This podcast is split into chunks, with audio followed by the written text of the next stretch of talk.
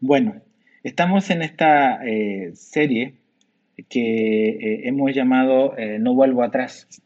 Y una de las cosas que dijimos es que esta carta había sido o fue escrita para animar a los cristianos que en un momento determinado estaban siendo como que perseguidos o presionados para regresar atrás o estaban siendo tentados por las dificultades que ellos estaban viviendo en regresar y, en abandonar eh, la fe cristiana.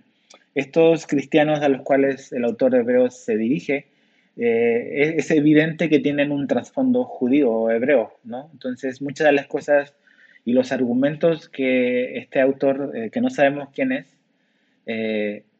usa algo que es familiar para ellos, todo el Antiguo Testamento. De hecho, él cita mucho el Antiguo Testamento, ha citado mucho el libro de Salmos. Y hoy no es la excepción. Y de hecho, hace un par de semanas se nos introdujo el tema de este hombre llamado Melquisedec, pero el autor hizo como una pausa para eh, abordar temas más pastorales que quizás le, les preocupaban o le preocupaba a él. Y ahora vuelve a retomar esto de eh, este hombre llamado Melquisedec. Ahora, e, es un texto bastante complejo, el que tenemos por delante. Entonces, eh, espero que no te me duermas y que te quedes hasta el final, eh, porque pues este es uno de, los retos y los desafíos que tenemos cuando enseñamos la Biblia así como lo hacemos en la iglesia, así verso por verso. No nos brincamos nada y queremos poder pues entender, aplicar a nuestra vida esto que tenemos acá porque está en la Biblia, está inspirado por Dios y es para nuestra enseñanza. Entonces, eh, ¿qué es algo importante que hemos aprendido hasta ahora en esta carta? Es que Jesús es superior eh, a cualquier persona que ha existido. Eh, Jesús es superior, como lo vimos desde el inicio del capítulo 1, a los profetas, Jesús es superior a los ángeles, Jesús es superior a Moisés, y Jesús es superior, superior a cualquier sacerdote o sumo sacerdote que ha existido. Ahora, eh, estos eh, hebreos eh, quizás aparentemente estaban como que pensando en, regresar a su antiguo sistema de básicamente de méritos por obras personales, por guardar ciertas leyes, por cumplir con ciertos requisitos que se ponían en el Antiguo Testamento y a lo mejor así, en cierta manera, como que quitarse la presión eh, que ellos estaban enfrentando por ser cristianos. La persecución ya era algo que, que, ocurría. Entonces, el autor de Hebreos como que los anima a que no ocurra eso, que no vuelvan a su antiguo sistema. ¿Y por qué? Porque al, en cierta manera, al abandonar a Jesús, se está dejando lo que es perfecto por algo que es inferior y esa es la idea. Jesús es superior. ¿Por qué dejarías a Jesús? ¿Por qué buscarías otra alternativa cuando realmente Él es lo más grande que hay? No hay mejor opción de parte de Dios para nosotros que Dios mismo en la persona de su Hijo Jesús. Entonces aquí se nos introduce en este eh, capítulo, y lo hemos visto en capítulos anteriores, pero aquí de, plano se se nos habla de este sacerdocio de, lo que implica un sacerdote. Se nos habla de este hombre llamado Melquisedec y se hace una comparación o se usa la historia de Melquisedec para apuntarnos a Jesús. Ahora, nosotros vivimos en, aquí en, América, eh, en, México específicamente nosotros y eh, en Cancún, ¿no? Eh, entonces, e, este concepto de, de sacerdote eh, como aparece aquí en Hebreos y como aparece en la Biblia, es un concepto que no estamos muy familiarizados. Eh, sí podemos como que medio leer, pero realmente es algo que, que a veces, no, obviamente nuestra mente es, occidental, no, no es oriental. No tenemos el trasfondo eh, hebreo o judío que tenían estas personas a las cuales este autor está hablando.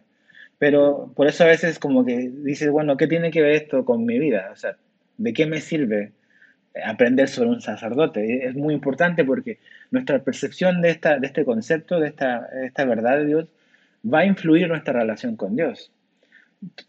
Eh, la gente tiene una profunda necesidad de Dios. Tú tienes una necesidad de Dios. Yo tengo una necesidad de Dios. Eh, si nos queremos acercar a Dios, eh, ya que nos está invitando, tenemos que entender cómo se hace. ¿Cómo nos acercamos a Dios? ¿Por qué es posible acercarse a Dios? ¿Hay alguna manera? ¿Hay alguna manera correcta o incorrecta de acercarnos a Dios? Esto es lo que el autor a los hebreos quiere respondernos. Entonces, el concepto de sacerdote era un concepto que los oyentes de esta carta estaban familiarizados. Ahora, antes de leer el capítulo 7, quiero que retrocedan nada más dos capítulos. En Hebreos 5, eh, Hebreos ya no nos, mencionó cuál era como que el perfil o, quién, era, quién era este sacerdote o quién podía ser un sacerdote y qué era lo que hacía el sumo sacerdote. Entonces, fíjate ahí conmigo, lee ahí en Hebreos 5, vamos a leer del verso 1 al verso 4. Hebreos 5 del 1 al 4, dice así, porque todo sumo sacerdote, eh, dice, tomado de entre los hombres, es constituido a favor de los hombres en lo que a Dios se refiere, para que presente ofrendas y sacrificios por los pecados, para que se muestre paciente con los ignorantes y extraviados, puesto que Él también está rodeado de debilidad. Y por causa de ella, debe ofrecer por los pecados, tanto por sí mismo como por también por el pueblo. Y nadie toma para sí esta honra, sino el que es llamado por Dios, como lo fue Aarón. Entonces aquí aparece, Hebreos nos explica, básicamente así bien eh, condensado, lo que es un sumo sacerdote, ¿no?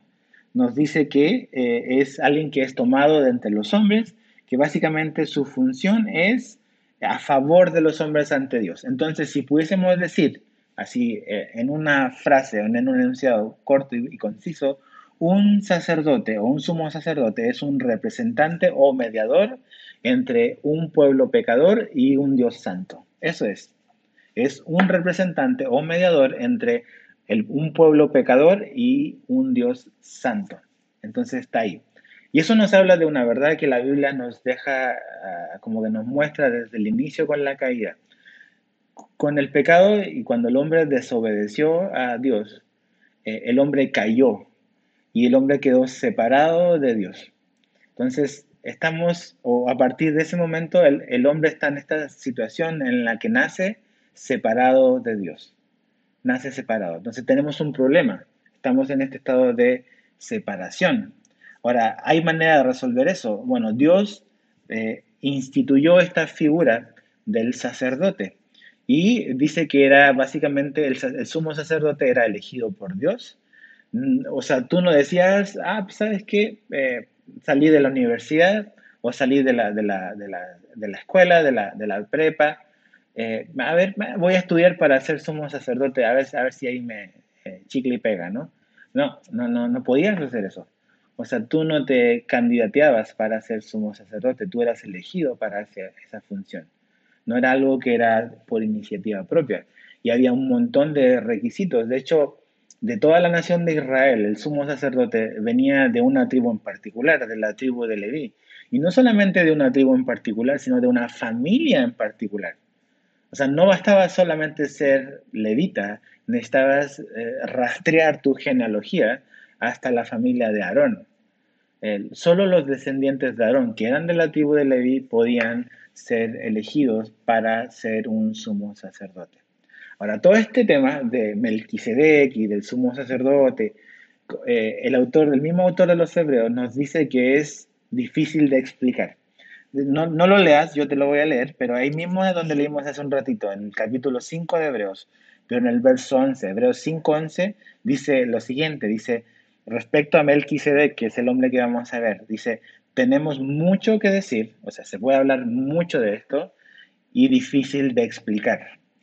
Entonces, estamos ante un tema que para mí, bueno, sí para el autor, que no sabemos quién es, obviamente está inspirado por Dios, pero para el autor fue difícil de explicar. Imagínate a mí, o sea, ¿quién soy yo?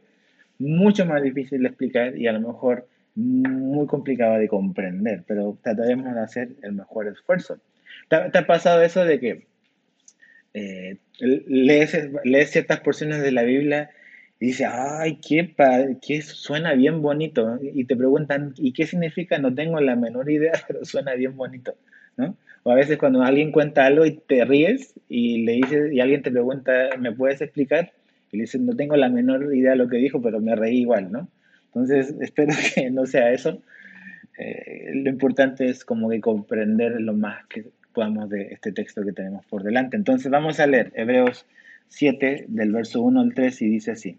Dice, porque este Melquisedec, dice, rey de Salem, sacerdote del Dios Altísimo, que salió a recibir a Abraham, que volvía de la derrota de los reyes, y le bendijo, a quien asimismo dio a Abraham los diezmos de todo, cuyo nombre significa primeramente rey de justicia, y también rey de Salem, esto es, rey de paz, sin padre ni madre, sin genealogía, que ni tiene principio de días, ni fin de vida, sino hecho semejante al Hijo de Dios, permanece sacerdote para siempre. Entonces, aquí se nos va a hablar de un sacerdocio.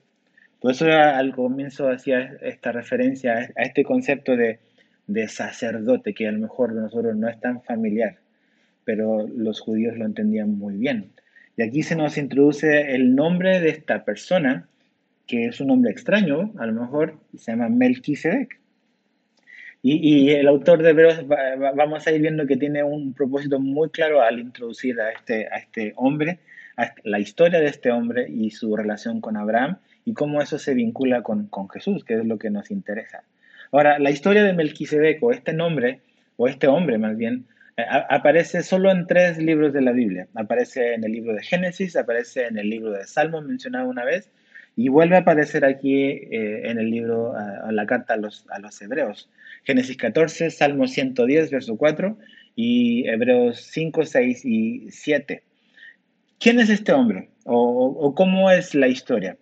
Si quieres puedes ir ahí a Génesis 14, eh, vamos a leer un par de versículos ahí, pero mientras vas ahí a, Génesis 14, eh, vamos a leer del verso 18 al 20. Génesis 14, 18 al 20. Pero ¿qué, qué pasa antes? Eh, acuérdate, Abraham es el hombre que Dios eligió para formar una nación. Eh, Dios le prometió una tierra eh, y es la tierra de Canaán.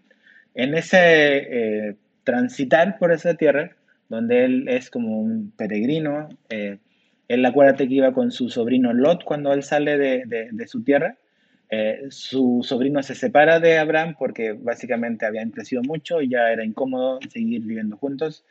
Eh, entonces, durante eh, Génesis 14 vemos que surge como una guerra, un conflicto entre eh, ciudades-estado, o sea, entre una confederación de cuatro ciudades versus otras cinco ciudades. Entre ellas está la ciudad de Sodoma, y, tú sabes la historia de esa ciudad. Ahora, lo, lo, que tiene importancia que está Sodoma es que en Sodoma ya estaba viviendo Lot, en ese momento, el sobrino de Abraham. Entonces, en esta guerra, los reyes pierden, entre ellos el de Sodoma. Vienen estos reyes que los derrotan y eh, por un efecto colateral, eh, Lot es llevado prisionero eh, y queda como que cautivo de estos reyes que derrotaron al rey de, Sodoma. ¿Qué hace Abraham? Abraham como que arma una, una expedición de rescate con sus hombres y va y rescata a su sobrino Lot. Cuando él viene de regreso eh, del rescatar a Lot, aparece este hombre Melquisedec, que es la historia importante de, hoy. Entonces, Génesis 14, verso 18, dice, eh, verso 17 dice, cuando volvía de la derrota de Kedor Lomaer y de los reyes que con él estaban, salió el rey de Sodoma a recibirlo al valle de Sabe, que es el valle del rey. Entonces Melquisedec, dice, rey de Salem y sacerdote del Dios Altísimo, sacó pan y vino y le bendijo, diciendo, Bendito sea Abraham del Dios Altísimo, creador de los cielos y de la tierra. Y bendito sea el Dios Altísimo que entregó tus enemigos en tu mano y le dio a Abraham los diezmos de todo. Y ahí está, tres versículos. Tres versículos en Génesis 14 y Hebreos 7 nos habla y, nos explica qué, qué, ocurrió ahí. ¿Quién es este hombre Melquisedec? ¿Por qué es importante? Primero, ¿cuál es su identidad? Se nos dice que eh, Melquisedec es el rey de Salem. Eh, creemos, probablemente Salem es, es, como se llamaba Jerusalén antes de que fuese eh, ocupado por los israelitas. Eh, es el rey de Salem y aparte tiene otro título, es sacerdote eh, del Dios Altísimo. Entonces es un rey y aparte es un sacerdote. Y no es cualquier sacerdote, es el sacerdote del Dios Altísimo.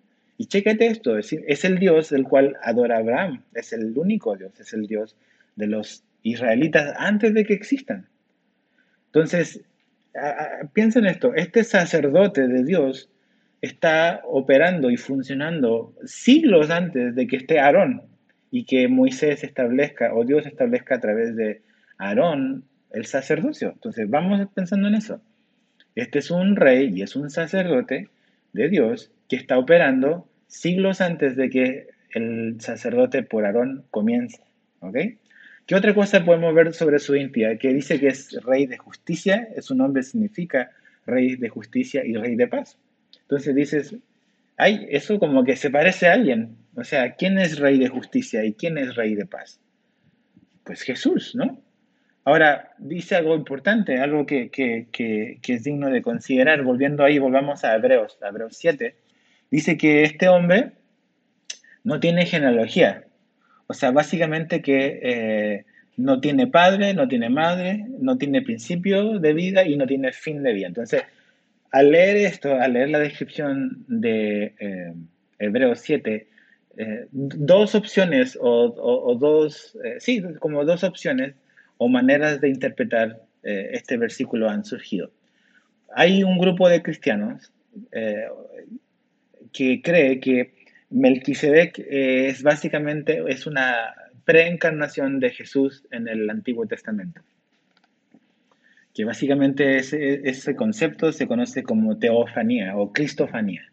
O sea que Cristo, que Jesús se preencarnó en, sabemos, en diferentes ocasiones en el Antiguo Testamento, y que Melquisedec es, realmente es Jesús preencarnado realmente en el Antiguo Testamento, por este asunto de que no tiene principio ni fin, no, no tiene genealogía, no se sabe cuándo nació, cuándo murió. Esa es una opción, ¿ok? La segunda postura de interpretación es que eh, Melquisedec no es realmente eh, Jesús, sino es una tipología de Jesús. O sea, quiere decir de que Melquisedec es una sombra, es, como una forma eh, donde en el Antiguo Testamento podemos ver que eh, su personaje representa a lo que Jesús vendría a ser en el Nuevo Testamento. ¿no? Ahora, eh, mi, convicción personal, yo no creo que Melquisedec del Antiguo Testamento haya sido Jesús literalmente. Yo creo que es, fue un hombre de carne y hueso que eh, es simplemente una sombra de quién iba a ser Jesús. Y cuando dice de que realmente no tiene padre ni madre, es que no hay registro de, de quiénes eh, sus antepasados, pero lo importante es que es este rey eh, eh, de justicia, es este sacerdote del Dios vivo y que representa a, Jesús, ¿no? Es, es, una sombra de lo que vendría a ser Jesús. Si tú piensas diferente, está bien, no, no pasa nada. Ahora, lo importante es la interacción. ¿Qué interacción hubo entre Melquisedec y Abraham? Dos cosas. Primero, Melquisedec eh, bendijo a Abraham, lo bendijo. Salió básicamente y lo bendijo cuando venía de eh, rescatar a su sobrino. Y lo segundo es que Abraham le entregó los diezmos, ¿ok? Abraham le entregó los diezmos. Entonces, sigamos leyendo en Hebreos 7, ahora del verso 4 al verso 10. Dice, considerad, entonces aquí donde el autor del Hebreo nos habla a nosotros, dice, considerad o pensemos en esto, ¿ok? Dice, considerad pues cuán grande era este. ¿Quién? Melquisedec. A quien aún Abraham el patriarca dio diezmos del botín. Ciertamente los que de entre los hijos de Leví reciben el sacerdocio tienen mandamiento de tomar del pueblo los diezmos según la ley, es decir, de sus hermanos, aunque estos también hayan salido de los lomos de Abraham. Pero aquel, o sea, Melquisedec, dice, cuya genealogía no es contada de entre ellos, tomó de Abraham los diezmos y bendijo al que tenía las promesas. Y sin discusión alguna, el menor es bendecido por el mayor. Verso 8 dice, y aquí ciertamente reciben los diezmos hombres mortales, pero allí uno de quien se da testimonio que vive. Y por así decirlo, dice, en Abraham pagó el diezmo también Leví, que recibe los diezmos, porque aún estaba en los lomos de su padre cuando Melquisedec le salió al encuentro. Entonces dice, ¿what? ¿Qué es todo esto? ¿No? hay muchísimas cosas como condensadas aquí y eh, como que muy densas quizás, pero voy a tratar de explicarlo. ¿Qué es lo que está haciendo el autor a los hebreos? Él está hablándonos de este hombre que se llamó Melquisedec y cómo ese hombre y lo que él representa está conectado con Jesús y cómo eso tiene que ver con los sacerdotes eh, que eh, vivieron eh, o estuvieron a lo largo de la historia de Israel. Ahora, aquí básicamente es cómo interactuó Abraham con Melquisedec. Eso es lo que el autor a los hebreos quiere hacerles ver a estos hebreos del primer siglo en cómo Abraham, el padre de la patria, el iniciador o la primera persona o la persona que Dios llamó para formar esta gran nación, cómo él vio a Melquisedec, ¿no? ¿Qué tan grande fue Melquisedec? ¿Por qué Melquisedec es importante? ¿Qué tan grande fue? Pues fue tan grande y tan importante que lo primero que hizo Abraham cuando lo vio fue darle sus diezmos. ¿Ok? Entonces, ¿qué tan grande fue Melquisedec?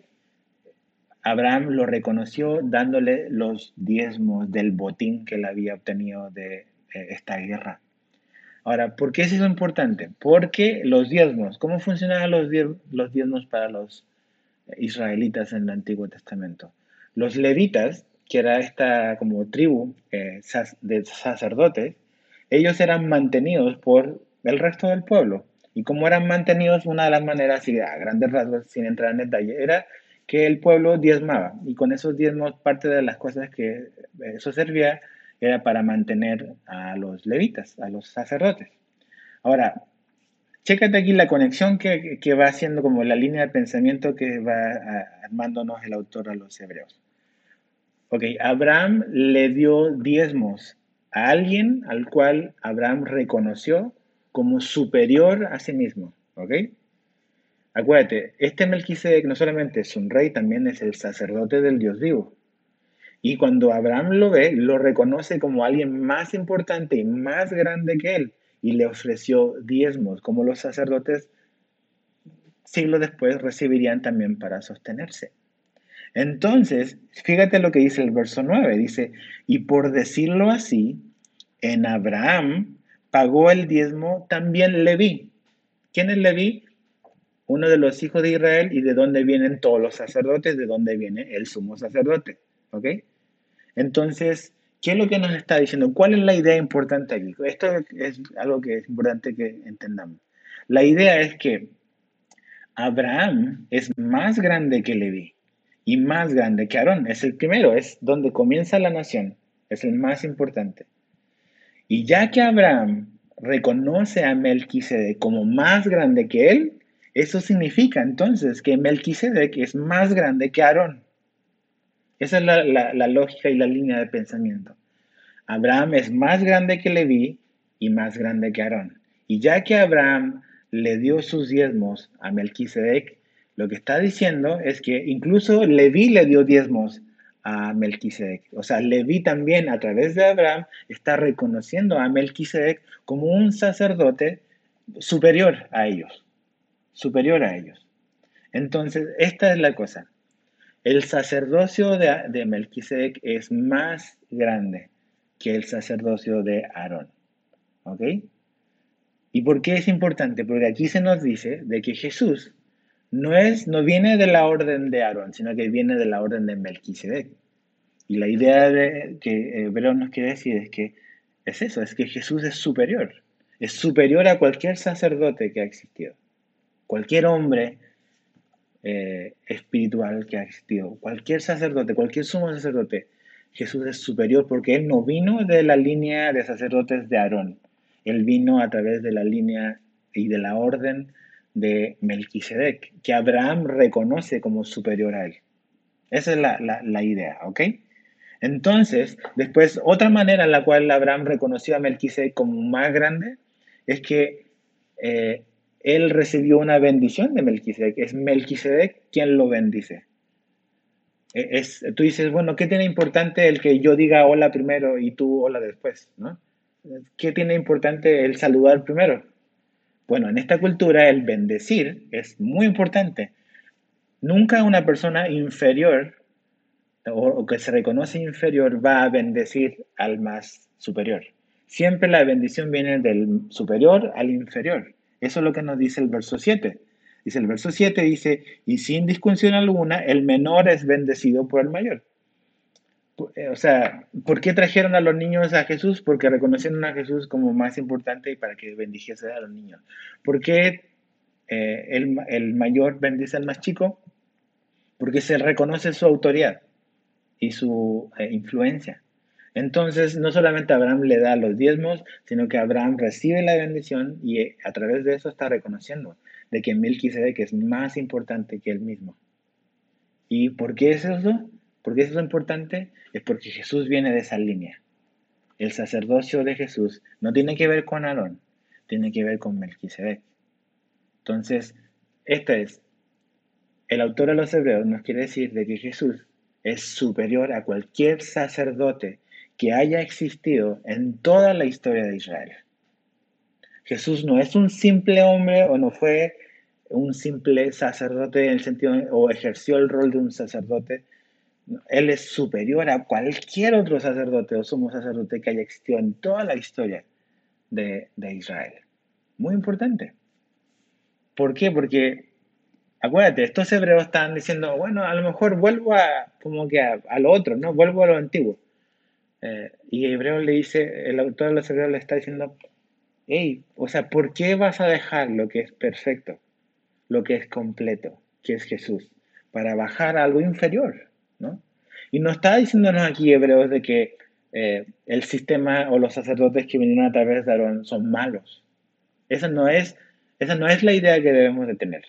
Y no es la idea que el texto nos está diciendo. Lo que el texto nos está diciendo es que el sistema de sacerdotes de Aarón, o arónico como se conoce, es eh, insuficiente, es imperfecto, es débil, ¿no? En cambio, el sacerdocio de Jesús es diferente y va a ser el contraste. Y eso es lo que viene ahorita. Fíjate el verso 11. Vamos a leer del verso 11 al 14. Eh, Dice, si pues la perfección fuera por el sacerdocio levítico o el darón, dice, porque bajo él recibió el pueblo la ley. Dice, si la, si la perfección fuese posible a través de ese sacerdocio, dice, ¿qué necesidad habría aún de que se levantase otro sacerdote según el orden de Melquisedec, dice el verso 11, y que no fuese llamado según el orden de Aarón? Dice, porque cambiado el sacerdocio, eh, dice, necesario es que haya también cambio de ley. Dice, y aquel de quien se dice esto es de otra tribu, de la cual nadie sirvió al, eh, al altar, porque manifiesto es que nuestro Señor vino de la tribu de Judá. Dice, de la cual nada habló Moisés tocante al sacerdocio. Entonces, aquí hace un contraste y comienza desde el verso 11 hasta el verso 25 a mostrarnos por qué eh, eh, el sacerdocio que viene a través de Aarón es débil e imperfecto comparado con el sacerdocio de Jesús que viene de Melquisedec y es completo y perfecto. Entonces, en el verso 11 dice, si hubiese, básicamente está diciendo, si había alguna manera en que los sacerdotes a partir de Aarón nos llevasen a poder tener una plena relación con Dios, ¿por qué Dios vuelve a hablar de que es necesario otro sumo sacerdote que no venga de Aarón? ¿No? Tú dices, ¿dónde dice eso? Salmo 110. acompáñame al Salmo 110, verso 4. Y ahorita te eh, explico por qué es importante este texto. Salmo 110, verso 4. Dice así, es un salmo de, eh, de David, ¿ok? Salmo 110, 4. Dice, juró Jehová y no se arrepentirá. Tú eres sacerdote para siempre según el orden de Melquisedec. Aquí está la segunda parte, el segundo texto en la Biblia donde ah, sale mencionado. Siglos después, siglos después de Génesis 14, donde leímos, David vuelve a introducir esta idea de este sacerdote según la orden de Melquisedec. Y eh, como que usando eso para entender lo que aquí eh, en, este, eh, en estos versículos del 11 al 14 se nos está diciendo, es que si el sacerdocio de Aarón hubiese sido capaz de restaurar, restaurar la relación entre Dios y los hombres, ¿por qué Dios vuelve a decir a través de David en el Salmo 110 de que es necesario un sacerdocio que venga a través de Melquisedec y no de Aarón, ¿no? ¿Y cuándo dijo David esto? ¿David está antes o después de Moisés?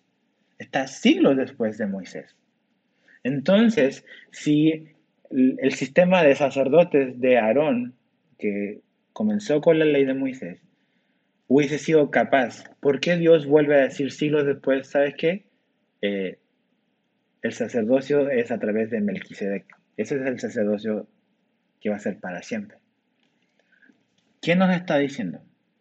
Es que Dios, a través de Jesús, iba a trazar un camino superior y perfecto que no venía a través del sacerdocio de Aarón. Eso es lo que el texto nos está diciendo, eso es lo que Dios nos está diciendo. Y de hecho dice que, que Jesús, hablando de Jesús, está aquí no, no es de la tribu de, de Leví. ¿De dónde es Jesús? ¿De la tribu de qué? De Judá. Que en ninguna parte de la ley se nos decía que los de Judá iban a ser sacerdotes. Porque los sacerdotes eran de la tribu de Leví, pero Jesús vino de otra tribu. Entonces su sacerdocio no tiene nada que ver.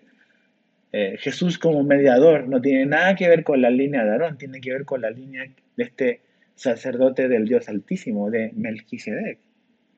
Entonces, Jesús es superior a cualquier sacerdote que ha existido.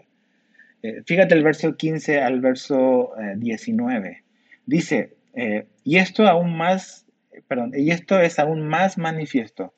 Si a semejanza de Melquisedec se levanta un sacerdote distinto, no constituido conforme a la ley del mandamiento acerca de la descendencia, sino según el poder de una vida indestructible, pues se da testimonio de él Tú eres sacerdote para siempre, según el orden de Melquisedec.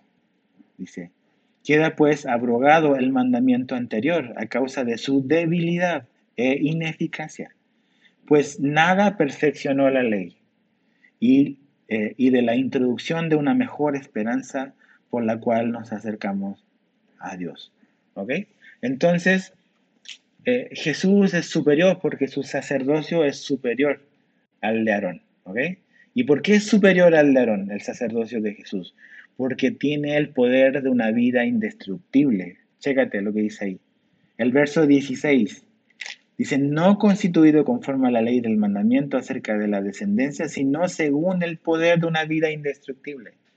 ¿Por qué el sacerdocio de Jesús es superior? Porque tiene el poder de una vida indestructible. Ese es Jesús el poder de una vida indestructible. Me encanta cómo lo pone la NTV, te lo voy a leer, el mismo verso 16 de Hebreos 7, pero en la, versión de la NTV. Dice así, Jesús llegó a ser sacerdote, dice, no por cumplir la ley, eh, no por cumplir con la ley del requisito físico de pertenecer a la tribu de Leví. No se trata de la genealogía, Dice, sino por el poder de una vida que no puede ser destruida. Ese es Jesús, ¿ves? ¿Por qué tú y yo nos contentaríamos con algo inferior? ¿Por qué andamos buscando otras opciones, no? Si lo que nos interesa es acercarnos a Dios. Porque fíjate el verso 19, dice, la introducción a una esperanza por la cual nos acercamos a Dios. Ok, esta es la pregunta más importante que tenemos que hacernos. Esto es lo que la autora de los Hebreos nos quiere responder, es cómo nos podemos acercar a Dios. ¿Tú te quieres acercar a Dios? ¿Quieres mantenerte cerca de Dios? Tú dices, yo ando buscando a Dios. O sea, ok, Dios te anda buscando a ti desde antes, pero ok, estás en esta búsqueda de Dios. ¿Quieres como conocer a Dios? ¿Cuál es la manera en que nos acercamos a Dios? Aquí se nos dice, ¿es a través de un grupo de autoayuda que te vas a acercar a Dios? ¿Es a través de una religión? ¿Es a través de una iglesia en particular? ¿Es a través de un hombre? No, es a través de Jesús. ¿Es a través de un sacerdote? ¿Es a través de un pastor? ¿Es a través de un obispo? ¿Es a través de un apóstol? No. Nos acercamos a Dios a través de Jesús. ¿Por qué? ¿Por qué Jesús es mejor? Porque Jesús es indestructible, porque Jesús tiene el poder de una vida que no puede ser destruida, dice ahí el verso 16. Y eso nos debe dar esperanza, porque estamos en un tiempo donde eh, hay malas noticias. Y muchas cosas han caído, gente se ha enfermado, gente ha fallecido, lamentablemente.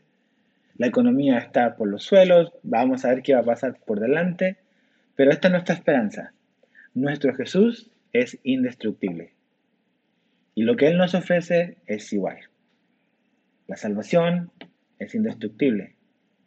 O sea, Jesús ofrece cosas que no pueden ser destruidas. Tú y yo almacenamos cosas que se pueden destruir, pero Jesús nos da cosas que no se pueden destruir, porque Él es indestructible. Y por eso Jesús es superior a Aarón. Por eso Jesús es superior a cualquier hombre, a cualquier líder religioso. Jesús está en otra categoría. Jesús es Dios. Ahora, chécate eso. O sea, Jesús es el autor de la vida que venció la muerte. Eso, e, eso es. Por eso el Salmo 110 dice que tu sacerdocio es para siempre, porque Jesús es indestructible. Entonces, ¿por qué tú, por qué yo andaría buscando en otro lugar? ¿Por qué yo y tú dejaríamos lo que es perfecto y completo por algo que es insuficiente y débil? Por algún sistema creado por un hombre. ¿Por qué? ¿No? ¿Por qué los hebreos están pensando en, me voy a evitar problemas, mejor voy a regresar a esto que se ve más formal, más espiritual, a seguir una liturgia? Hay gente así hoy. Que, que no, Jesús, no, mejor voy a volver y voy a llevar mi espiritualidad a través de guardar ciertos días, de cierto vocabulario, de hacer ciertas... ¿Por qué? Porque básicamente están viendo a Jesús como insuficiente. Ahora, esto es importante, nuestro sumo sacerdote es inmortal. Jesús es inmortal, ¿ok? Ahora, fíjate el verso 20 al 22. Dice, eh, y esto no fue hecho sin juramento. Aquí se nos habla de algo que vimos hace un par de domingos, un juramento, ¿ok? Dice, verso 20, y esto no fue hecho sin juramento, porque los otros ciertamente sin juramento fueron hechos sacerdotes.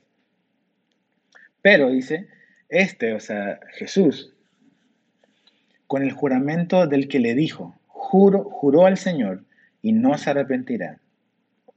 Tú eres sacerdote para siempre, según el orden de Melquisedec. Otra vez, como está, cita y cita el Salmo 114, ¿te das cuenta? Lo ha citado antes, lo vuelve a citar aquí dos veces. Tú eres eh, para siempre el sacerdote, según la orden de Melquisedec. Ahora dice algo de, de juramento. ¿Por qué Jesús es superior?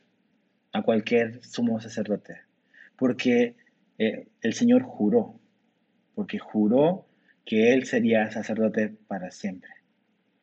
Todos los, los sumos sacerdotes, desde Aarón en adelante, no juraban cuando ellos iniciaban, por decir, sus funciones, no hacían un juramento, pero el Señor hizo un juramento. O sea, acuérdate, lo vimos la semana pasada, Dios no necesita jurar, su palabra es suficiente. Cuando tú y yo juramos, estamos invocando algo superior a nosotros para como que darle credibilidad a lo que estamos diciendo. Pero la palabra de Dios es suficiente, Dios no necesita jurar, pero juró por sí mismo, o sea, hizo un compromiso, hizo un pacto eh, y nos garantiza esta doble, doble seguridad de que lo que Dios nos ofrece a través de Jesús es confiable y es perfecto. No necesitamos dudar. Su palabra es suficiente, pero nos quiso garantizar e hizo un juramento de que este era un mejor pacto, una nueva manera, la mejor manera, no a través de un hombre, no a través de, de un sistema en particular, sino a través de Jesús. Esa es la manera en la cual tú y yo nos podemos acercar a Dios. Si tú estás queriendo llegar a Dios a través de otra manera, no vas a poder, porque es inferior. Y por muy buenas intenciones que tengas, y por muy sincero que seas, la sinceridad no significa que estés en lo correcto. Puedes estar sinceramente equivocado. Entonces, Jesús es el camino. Jesús es ese, mediador que Dios ha establecido para que nos podamos acercar a Él. Ahora, Jesús no solamente es superior porque hizo un juramento, sino también es, Jesús es superior porque su durabilidad es, es completa. Fíjate el verso 23 al 25, dice, y los otros sacerdotes llegaron a ser muchos debido a que por la muerte no podían continuar. Mas este, o sea, Jesús, que según la orden de Melquisedec, dice, mas este, por cuanto permanece para siempre, tiene un sacerdocio inmutable, por lo cual puede también salvar perpetuamente a los que por él se acercan a Dios, viviendo siempre para interceder por ellos.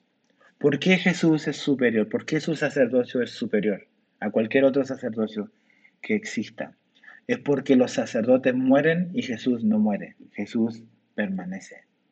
Por eso. ¿Cuántos sacerdotes hubieron a lo largo de la historia de Israel? Muchísimos. ¿Por qué?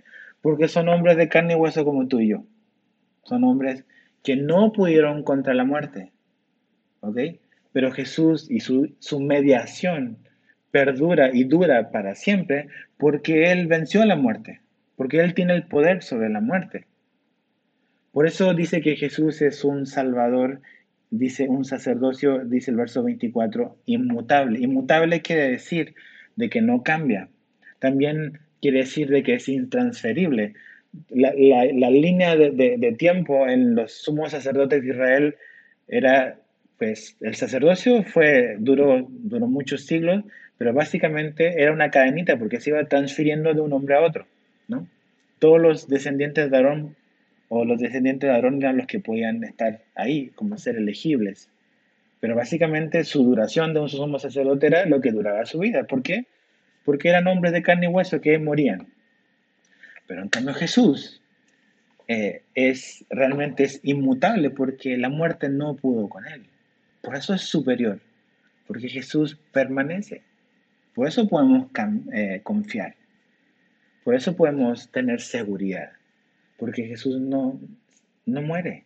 Jesús dio su vida, pero la volvió a tomar para pagar nuestros pecados en la cruz. Entonces, dice que Él salva perpetuamente. Su sacerdocio salva perpetuamente. Ningún otro sacerdocio tiene el poder para salvar, solo el sacerdocio de Jesús. Esa es la obra de Dios. Dice el verso 25, por lo cual, por lo cual, o sea, por lo tanto, ¿por qué? Porque Jesús permanece, porque Jesús es indestructible, por lo cual, dice, puede también salvar perpetuamente.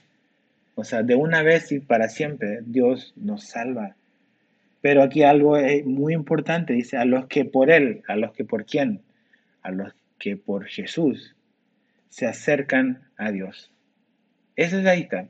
¿Te acuerdas que el verso 19 leímos de que se introdujo una mejor esperanza por la cual nos podíamos acercar a Dios? ¿Cuál es esa mejor esperanza? Es Jesús. A través de Él tú y yo nos podemos acercar confiadamente a Dios. Él es ese sumo sacerdote perfecto, quien, que es la hace de mediador entre nosotros y Él. Podríamos decir porque eso es lo que dice ahí, que, eh, que vive siempre para interceder por ellos. Jesús es nuestro mediador para siempre. Podríamos decir de una manera, o sea, siempre entre tú y el Padre va a estar al medio, va a estar Jesús. Siempre. Y Él está intercediendo a tu favor. Intercediendo. No significa necesariamente que Jesús está orando siempre, siempre, siempre, pero su vida, su obra es la mediación que existe entre nosotros y Dios. Él está intercediendo, Él no nos da todo lo que queremos, de plano. No quiere decir de que Él está diciéndole al Padre, darle todo lo que Edgar te pide. Jesús no es así. Jesús no le dice al Padre que el Padre me dé todo lo que yo quiero. Pero Jesús le pide al Padre que todo lo que yo necesito para hacer la obra de Dios y para vivir una vida que glorifica a Dios, el Padre me lo dé. Eso sí, Entonces, piensa en eso. O sea, en este momento, ningún hombre puede interceder a tu favor ante Dios. El único que lo puede hacer es Jesús. Eh, ¿Conoces a Jesús? Algo muy importante, Jesús te conoce a ti.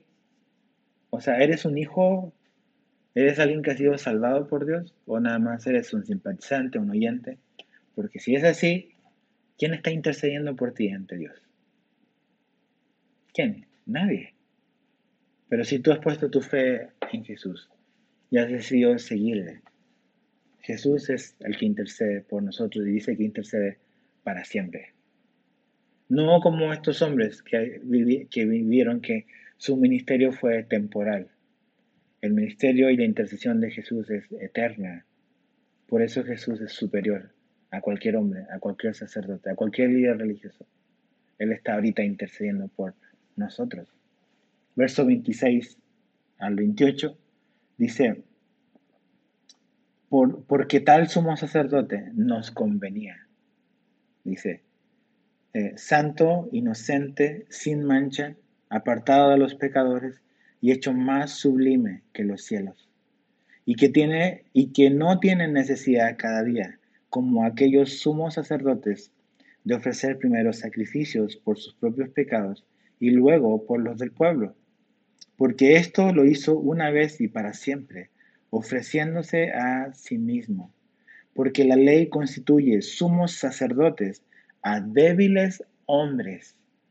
Pero, dice la palabra del juramento, posterior a la ley, al Hijo, hecho perfecto para siempre. Aquí dice algo que es como que lo atravesamos a nuestra vida, ¿ok? Dice, este eh, sumo sacerdote, ¿quién? Jesús, de la orden de Melquisedec, no de Aarón, nos convenía. O sea, habla de algo conveniente, algo que tú y yo necesitábamos. Dices, ok, ¿por qué necesitamos a Jesús? ¿Y por qué Jesús es mejor que cualquier otro hombre? Por su carácter por quién Jesús es. Si pudiésemos decir, a ver, ¿cuál, ¿cuál es el currículum? ¿Cuáles son las cosas que califican a Jesús para ser mejor somos sacerdote? Aquí está lo que lo califica. Dice el verso 26, santo, inocente, sin mancha, apartado de los pecadores. Ahí no dice, la Biblia dice que Jesús era amigo de los pecadores, ¿ok? Jesús se sentaba a comer con pecadores, pero cuando dice que era apartado de los pecadores, que el pecado no lo influyó a él, no influyó en su vida. No que no se reunía con pecadores. Jesús se sentó a la mesa con pecadores publicanos, pero él no se dejó contaminar por eso. Dice, y hecho más sublime que los cielos. Esas son las calificaciones de Jesús. Por eso Él es mejor. Dice, no como los otros hombres, que son básicamente débiles hombres. Me encanta eso. Dice, débiles hombres, dice el verso 28. La orden de, sacerdotes que viene a partir de Aarón son débiles hombres, nada más, como tú y yo. Y pensemos el primero, ¿ok? ¿Cuál fue el primer sumo sacerdote? Aarón. ¿Te acuerdas qué hizo Aarón? Construyó y fue cómplice con los hijos de Israel en construir y fabricar el becerro de oro. Entonces, si ellos fueron apartados y fueron en ese sentido santos, apartados para servir a Dios, pero a ningún sumo sacerdote fue en carácter y en vida santo. Nada más ellos fueron apartados para servir a Dios. Y sí, vivieron una vida de acuerdo a los estándares que Dios pedía, pero no vivieron vidas perfectas. De ahí está Aarón, el que hizo un becerro de oro. Cambio Jesús nunca pecó. Jamás pecó. De hecho, Él presentó su vida por y pagó por nuestros pecados. Santo, inocente, sin mancha, apartado de los pecadores, sublime hasta el cielo. Por eso Jesús nos conviene. Por eso Jesús te conviene. Por eso Jesús es a quien tú necesitas. Ese es Jesús. Entonces, piensa en esto, es dónde está fundada tu vida para ir concluyendo. Eh, aquí se nos da argumento sólido de por qué Jesús es mejor que cualquier cosa, cualquier sistema, cualquier tradición que tengas, cualquier liturgia que pienses seguir como para acercarte a Dios, ¿de qué te sirven? Es, no te va a servir absolutamente de nada. Aquí dice claramente que Dios introdujo una mejor esperanza por la cual nos podíamos acercar a Dios. Verso 19. Y esa esperanza, eh, dice en el verso 25, es la que nos permite acercarnos a Dios a través de Jesús. ¿Tienes algo mejor que hacer? ¿Hay el mejor camino para ti? No hay ningún otro mejor camino. Entonces, ¿de qué nos habla esto? Es que el hombre, ¿por qué este concepto, y cerrando, de sacerdote es importante? ¿Por qué dices, bueno, yo no soy judío? No, no lo somos, pero Jesús introdujo este concepto de un mediador. Eso era lo que hacía un sacerdote. ¿Ok? Y Jesús es ese mediador. ¿Por qué? ¿Por qué necesitamos un mediador? Porque el hombre está separado de Dios. Nace separado, nace siendo pecador. No se transforma pecador en esta vida, nace en esa condición, es nuestra naturaleza. ¿Por qué el hombre peca? Porque tú pecas porque es lo que somos, somos pecadores. Eso es un problema. Entonces, el problema no está a nuestro alrededor. El problema somos nosotros, está dentro de nosotros, una naturaleza de caída. ¿Qué es lo que hace la gente? ¿Qué es lo que a veces hacemos todos? Le echamos la culpa a los demás. No, que mira lo que me hizo. Entonces yo reaccioné porque él me hizo esto otro. No, no, no. El problema eres tú, el problema soy yo. ¿Por qué? Porque soy un pecador. Y esa condición me hace estar separado de Dios. Entonces necesito alguien que me salve. Y esta es la noticia. Tú no te puedes salvar a ti mismo. Yo no me puedo autosalvar. Necesitamos un Salvador. Y ese Salvador es Jesús. Y algo muy importante que me impresiona mucho, que lo vimos hoy y que también lo vimos la semana pasada, esta idea de que, donde dice que Dios juramentó, eso me, me impresiona mucho. O sea, Dios no solamente dio su palabra, sino que Dios juramentó. Entonces, imagínate eso, que Dios juramentó. Dice, tú serás sacerdote para siempre. ¿A quién le está hablando ahí el Padre? Le está hablando al Hijo. Dice que juramentó y le dijo a su hijo Jesús, que es de la orden de Melquisedec, tú vas a ser sacerdote para siempre. ¿De qué nos habla eso? Y esto es algo asombroso. Que en la eternidad, antes de que tú y yo existiéramos,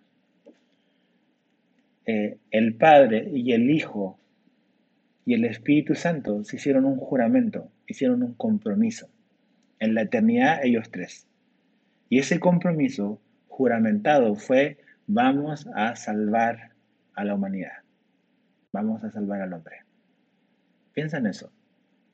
O sea, ellos tomaron un compromiso, juramentaron de que Jesús iba a venir a redimir a la humanidad caída. Entonces, Jesús es la única esperanza para el hombre. No hay otro camino que el hombre pueda seguir para acercarse a Dios.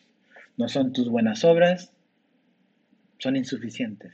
No es seguir un sistema religioso, no, no, es, una liturgia, no son tradiciones, no es la membresía en una iglesia, es acercarte a Dios a través del mediador que se llama Jesús.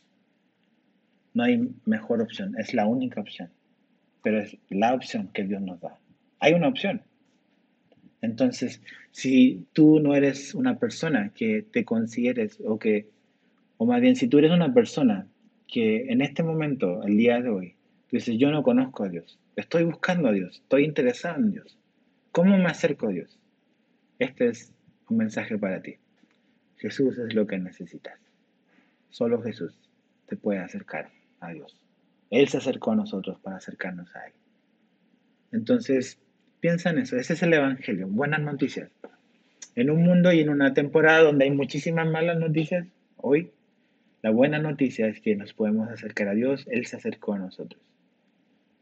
Y eh, si tú decides poner tu fe y tu confianza en Jesús como el único camino, como tu único Salvador y Señor, y si le pedimos perdón por nuestros pecados, Él es fiel y justo para perdonarnos y limpiarnos. Entonces, si tú eres esa persona, piensa, piensa en esto. Haz ahí una oración y, habla, habla con Dios por medio de Jesús. Pídele que se revele a tu vida, que limpie y cambie tu, tu corazón y que Él pueda venir y tomar el control de tu vida y cambiar tu vida. ¿Me acompañan a orar?